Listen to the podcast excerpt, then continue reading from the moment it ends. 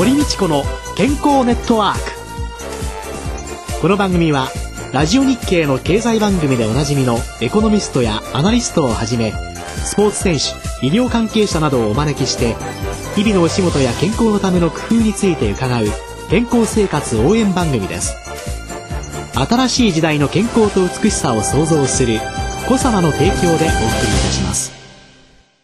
未来を開くテクノロジー。サイエンスに裏付けされた製品とサービス。コサナは独自のビジョンによって新しい時代の健康と美しさを創造し皆様のより豊かな生活に寄与したいと願っています。正直に科学する。私たちはコサナです。こんにちは。堀道子です。宇野和夫です。さてこの番組には皆様からのお便りメールそして公開録音の時のアンケートなどを通して様々なお声をいただいております。今月はそんな皆様のお声をご紹介しながら番組を進めてまいります。さて2回目の今日のテーマ食事です。ね皆さん食事に対する関心は高いですよね、えー、48歳の女性の方。できるだけ体に良いものを食べるようにしています。48歳の男性の方必要以上に食べない間食をしない。夜8時以降にできるだけ食べ物を口にしない。42歳女性の方、寝る前3時間は何も取らないようにしていますと。いろいろ工夫をなさってることは間違いないですね。そうですね。でも本当にですね、あの夜8時以降食べないとかですね、えー、あと寝る前その3時間は取らないようにするっていうような、これは非常に正解なんですよね。というのは夜8時以降っていうのは、やはり人間こう寝ている間にこう蓄えて蓄積をしていくということになりますから、うん、この辺で食べたものっていうのはみんな蓄積に回されちゃいますので、太るっていうことに関してはここは要注意なんですけれどもね。できたらいいなって思いながらまあできない言い訳を いっぱい並べてしまう私ですが本当に夜8時以降できるだけ食べ物食べない。これは大正解。42歳48歳の方食事に気をつけていらっしゃる。できるだけ良いものを食べるようにしているっていうことなんですけれどもね。宇野さん若い時に召し上がってらした量とね、はい、今と量どうですか？いやどうですかね。多少少なくなってるとは思いますけど、はい、そうですよね、えー、いくらねあのたくさん召し上がる方でもね、えー、若い時に取ってらしたものとね、うん、減ってくる。特にあの70過ぎたりとかなってくるとね、うん、やっぱり食事の量それ若い時と同じ方もいらっしゃいますよ、はい、でもその方は今度は逆にどうやって減らそうかなってことになるんでしょうけど減ってくるんですよね。と減ってくるとねちゃんと取れてた栄養素っていうのが取れなくなる。ビタミンやミネラルやあるいは食物繊維本当はその体を健康に維持していくために必要なものっていうのが減ってきてしまうわけですよね。そして量食べられなくなるから結局私今この時代に生きてるんですからね。何も嫌いなものでお腹満たすことないんじゃないなんて勝手に思いましたね。好きなものだけ食べて。で嫌いなものはあの不足しているものを計算してサプリメントで補う。なんていうことがあったって極論ですけどね、いいんではないかなっていうようには思うんですけれども、私はあの食生活を皆さんの中で見直していただいて自分に足りないものっていうのを考えていただいてそれを足りてないものをちゃんと取るというのを心がけるのと同時に取れない時には食物繊維なんかもねサプリメントでお取りになってもいいんじゃないかなと思いますし、それと食事の内容って食べると当然出すということになるわけですよね。その便の状態っていうのもとても大切でコロコロした便の人からねバナナ状のものが出る人からねあるいは本当にベトベトの泥状のもの水溶性の便っていうことでこれどちらも良くないわけで今あの日本人でね過敏性腸症候群っていうのがものすごく多いんですね。ところがですね75%の人は病院行ってらっしゃらない。適当に下痢型のその腸の動きがね、はい、もう乱れて動きすぎてるそういうような人はこれは下痢型で下痢型の人っていうのは下痢止めを使ってる。で便秘型の人は下剤を使って対応しているだけなんですね。そうするとこういうような人も便秘型の人っていうのはネバネバのものですよね納豆だとかもずくだとかそんなものを、まあ、よくお取りになりそれでもダメだったらばいろいろな食物繊維なんかを食生活の中に利用していただく。で下痢型の人はかえってまあこの辺りのところは避けていただいて腸をきちんとバランスを取るということで、まあ、乳酸菌製剤とかヨーグルトであったりとかというようなものを、まあ、生活の中に取り入れていく。というように食事というのを考えた時に栄養素という体全体に必要な栄養素という問題と消化管をきちんと動かしてくれるというこの運動を調節してくれるために必要な食材っていうものとね考えて食事を考えるっていうことが必要なのかなっていうふうに思うんですね。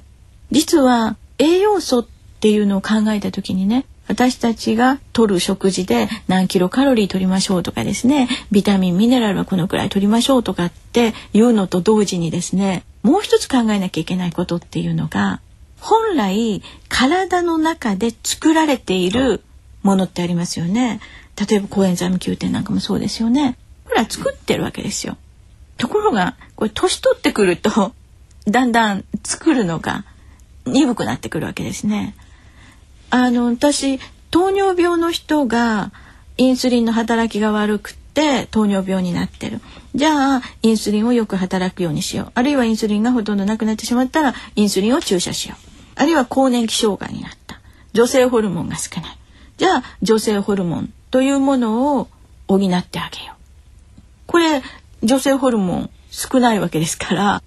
女性ホルモン用の物質をサプリメントでお取りになってもいいわけですよね大豆イソフラボンみたいなようなものを。そしてそれがもっと更年期症状じゃなくて生涯というところまで日常生活まで本当に困ってどうしようもなくなった時にホルモンを補う注射に行けばいいわけですよね。昔だったらねもう50ぐらいで私なんか死んじゃってたわけですよ。昔の平均寿命から言っちゃえば。ところがですねもう少しするとすごい時代になるなって思ってたんですけどね日本の中で間違いなく増えていくものって何って言ったら毎年の死亡者数ですよ。どんどんどんどん死亡者数っていうのは右肩上がり。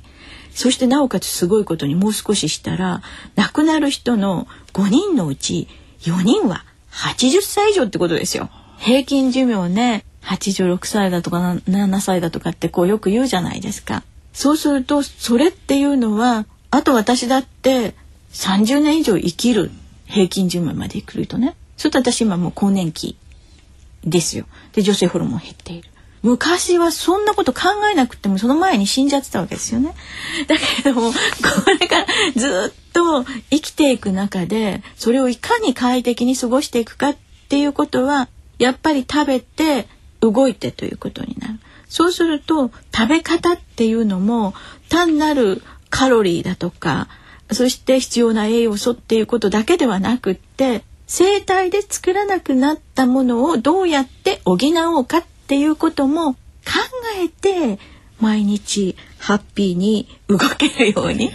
するっていうことがね必要だと思うんですけれどもね。食材の中になかなか入っていないものですよね。そうするとやっぱり女性であればお豆腐なんかの大豆商品をいかに食事の中に生かしていくかそしてなおかつそのお豆腐とか大豆商品をとってもそれが体の中に吸収される形にならないとそれは入っていきませんのでそのためには腸内の細菌が必要でそうすると腸内細菌を整えとかなきゃいけない。でじゃあなかなかうまくいかない。だったらばサプリメントでいい。サプリメントがダメだったら医療というように流れていっていいのかな。ですから年取ってくるとなんか足がむくんだりしてまあそれが当たり前だよ。じゃなくって高級点取ったり体を温めたりして血液循環を良くしていけばむくみなんかも取れるしもう少し7080というのを健やかに過ごすための食事の取り方という問題と若い時の食事の取り方っていう問題と少し視点を変えるべきなんじゃないか。よくねアメリカなんかでねすごいサプリメントをたくさん取ってるっていうようなことを批判されるわけですけれども、うん、当然たくさん食事が取れなくなった時にはそういうもので補うっていうことも必要だというように思うしそれから食べていけない食材っていうんですかねその人にとって避けなければならないものこういう疾病の時にはこういうものは避けましょうっていうのがあってもいいと思うんですよね。骨粗鬆症がね心配だからっていうんでね、朝からね晩までね必ずね丸干しイワシを食べますっていうね方がいらしたんですよ。でそれは骨にはいいんですよね。でもあの内臓全部食べてらっしゃるんでねコレステロールが上がっちゃったんですよ。だからね一つの食材にね傾いてねこれがいいからってうわーって取るのはねちょっとね危険な場合があるのでね そういう私はもうこればっかり取りますっていうのはねおやめになった方がいいしですからそういうのを取れない時サプリメントというものは何がどれだけ入ってるっていうのがある程度ね分かったものをねご利用いただけたらなというふうに思いますね。バランスよくということですね。先生ありがとうございました。ありがとうございました。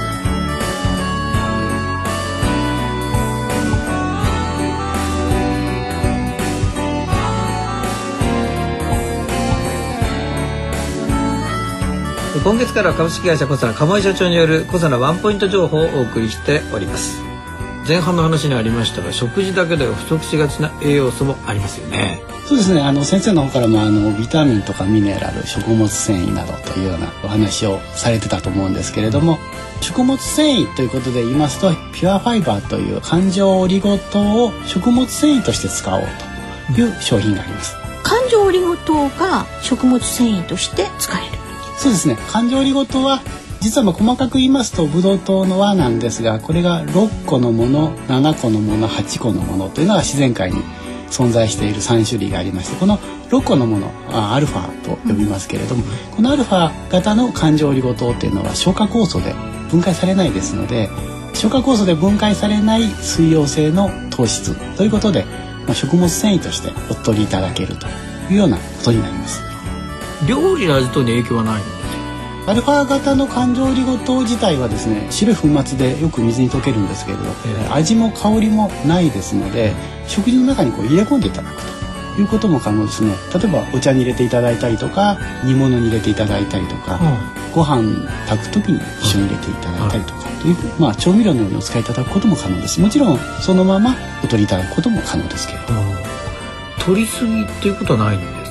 食物繊維ですのでたくさん取りますと便が緩くなるというかねお腹が緩くなるというような可能性はかなりありますね。もちろんこれは個人差がありますので、たくさん取っても全然平気という方もいらっしゃいますし、比較的反応しやすい方はたくさん取るとお腹が緩くなってしまうと。イカ性っていうかやめちゃうとすぐに元に戻りますので、心配はないんですけれども、そういう症状の方もいらっしゃいます。料理の中にまあ普通にこう入れていけばいいということですがそのアイデアとしてどんな料理がうまく折り合いがつくんでしょう？ご飯の時に炊く時に入れていくって話をしましたけれども食物繊維ですから糖が気になる方とかそれから脂肪気になる方におすすめなんですけれどもそういうご飯に入れていくとかあるいは天ぷらの衣の中に混ぜてしまう。熱に強いですので衣の中に混ぜて天ぷらにしてしまうとかですね。パンをお焼きになられる方はパン生地の中に入れていただくとかそれからうどんを使ったいらっしゃるかとかパスタを使ったとかですね。それからお好み焼きであったりとかホットケーキであったりとかそういうものの中に入れていただくと普通に食事をしながら取ることができます。食物繊維ピュアファイバーダイエットの助けにもなりそうでございます。まあねこんなものを利用しながら皆さんね本当に体に良いことなさっていらっしゃいますよね仕事の関係で不規則な生活になってしまう方など食生活の中でサプリメント系統利用していただけたらと思います。えー、皆さんありがとうございました。来週は皆様からの声に堀先生アドバイスをお願いいたします。お相手は堀道子と宇野和夫でした。それではまた来週ごきげんよう。